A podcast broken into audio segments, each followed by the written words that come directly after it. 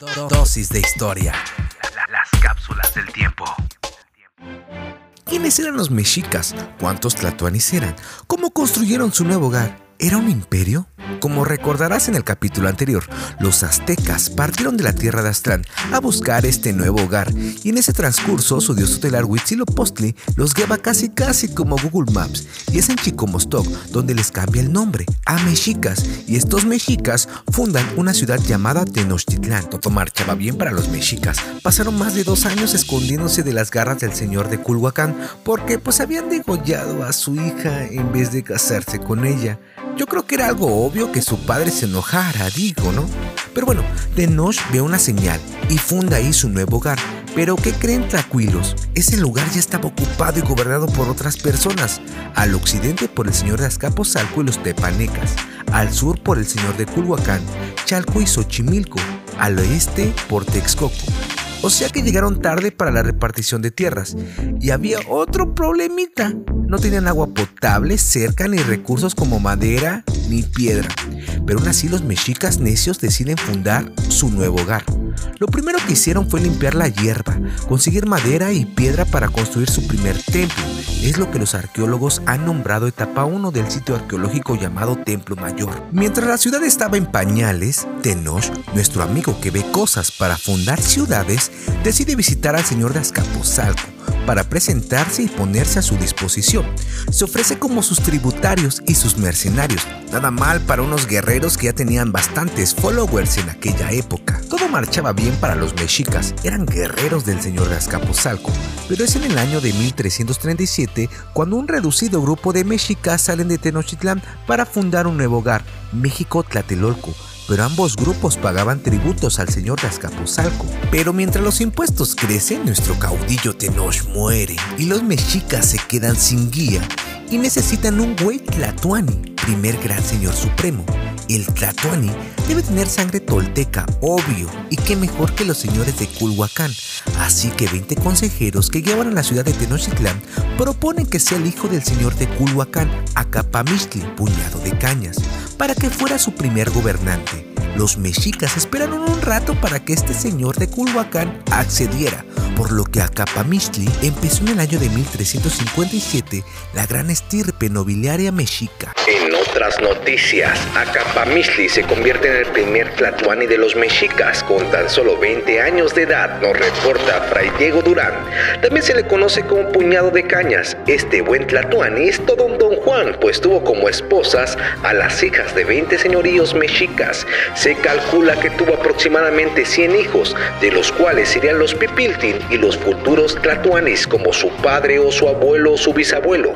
Apréndete bien este nombre, Acapamistli, el puñado de cañas.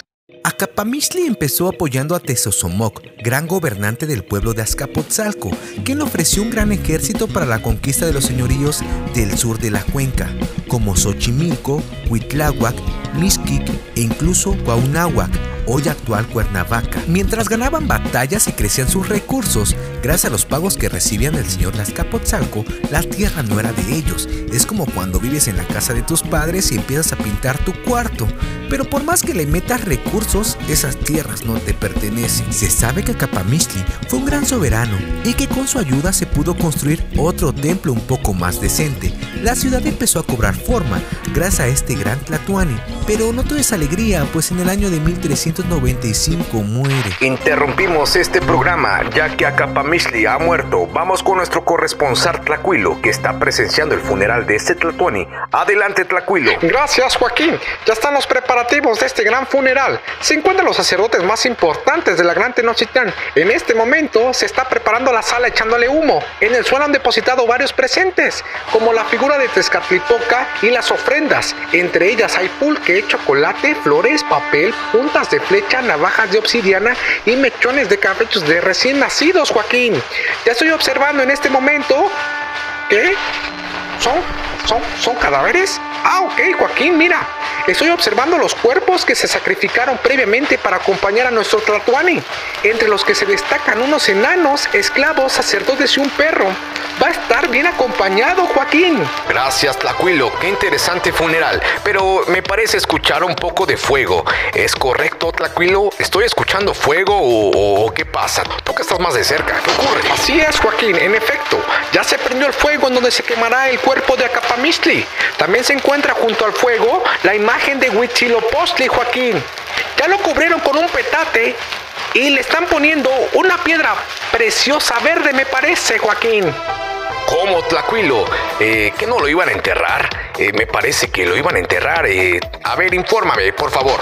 Eh, no, Joaquín, los únicos que se entierran son las ofrendas. La élite se incinera y posteriormente se va a guardar en un recipiente de cerámica que será depositado junto con las ofrendas, Joaquín. En este momento ya están quemando el cuerpo. Ya, ya, ya, ya en este momento ya están quemando el cuerpo, Joaquín. Y van a pasar cuatro años que se harán ceremonias en honor a Acapamisli. Hasta aquí mi Joaquín. Eh, se me está yendo la señal, Joaquín. Ya lo escucharon al buen Tlacuilo. Acabamos de presenciar el funeral de Acapamisli. Seguiremos informando. Hasta aquí las noticias. Una vez muerto el primer Tlatuani de la Gran Tenochtitlán, se empieza a formar la nobleza mexica. Recuerda que Acapamisli tuvo muchos hijos, de los cuales darán forma a los Pipiltin, la nobleza mexica. Los Pipiltin eran encargados de administrar la ciudad, celebrar ceremonias religiosas, como los sacerdotes, o llevar a cabo las cuestiones militares y políticas de la ciudad. Los pidgin o pipiltin se vestían con lo último de la moda mexica. Usaban algodón en sus prendas, sandalias y ornamentos de oro, el mero flow. También podían consumir psicotrópicos para las ceremonias religiosas. Por otra parte, se encontraban los que pagaban los tributos, mejor conocidos como los masehualtin. Eran comerciantes, artesanos, eran los que producían lo que se consumía en aquella época. El excedente era destinado a la nobleza mexica. Ellos no usaban vestimenta de algodón, sino que tenían que fabricar sus prendas con ixtle, una fibra vegetal. Entonces, la pirámide social de los mexicas es la siguiente. En la punta se encuentra el Tlatuani, el que habla, o Señor Supremo. Junto a él lo acompaña el Cihuacóatl, es el que lo apoya en las funciones militares y religiosas. Abajo de ellos se encuentran los militares y los sacerdotes. Después los Los que cobraban los impuestos, el SAT para nuestra época, abajo los más iguales, postecas y por último los esclavos. Y bueno, ¿y qué pasó? ¿Quién sería el nuevo Tlatoni para los mexicas? En el año de 1397 es elegido Huitzilihuitl, pluma de colibrí, hijo de Acapamixtli.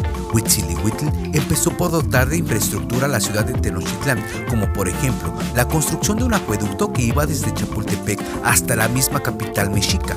El buen Tlatuani alivió los pagos de los tributos del señor de Azcapotzalco, enemigos de los mexicas. Solicitó la mano de una de sus hijas y con esta unión nacería posteriormente Chimalpopoca.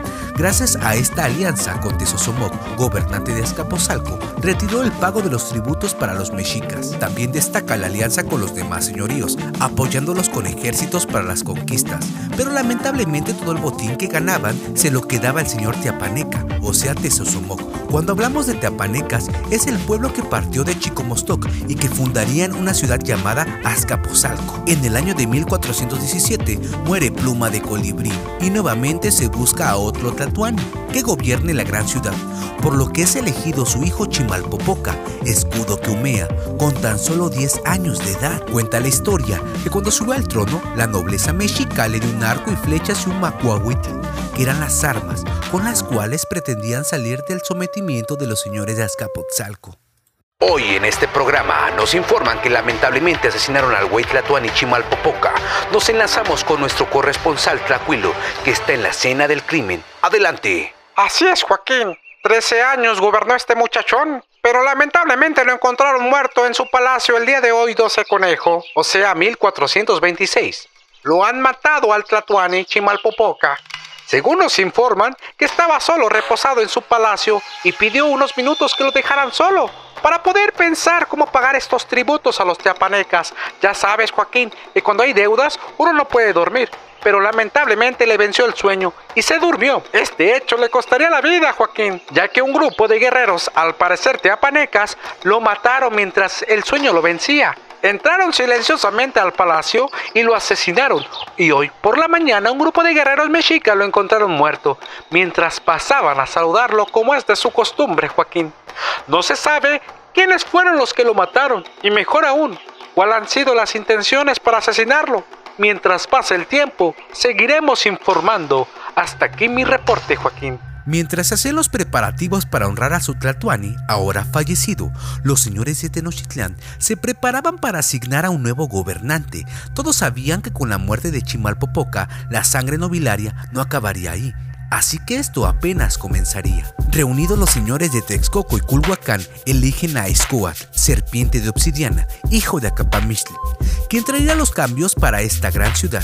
Uno de los grandes cambios es que no se sometió al señor de Azcapotzalco. En vez de ir a pagarle los tributos como era de costumbre con sus antepasados, él decide tener las agallas y enfrentarlo él y su sobrino Tlacaelel. Pero no estaban solos estos rebeldes, había otro grupo que también ya estaban hartos del señor de Azcapotzalco, llamado Maxla.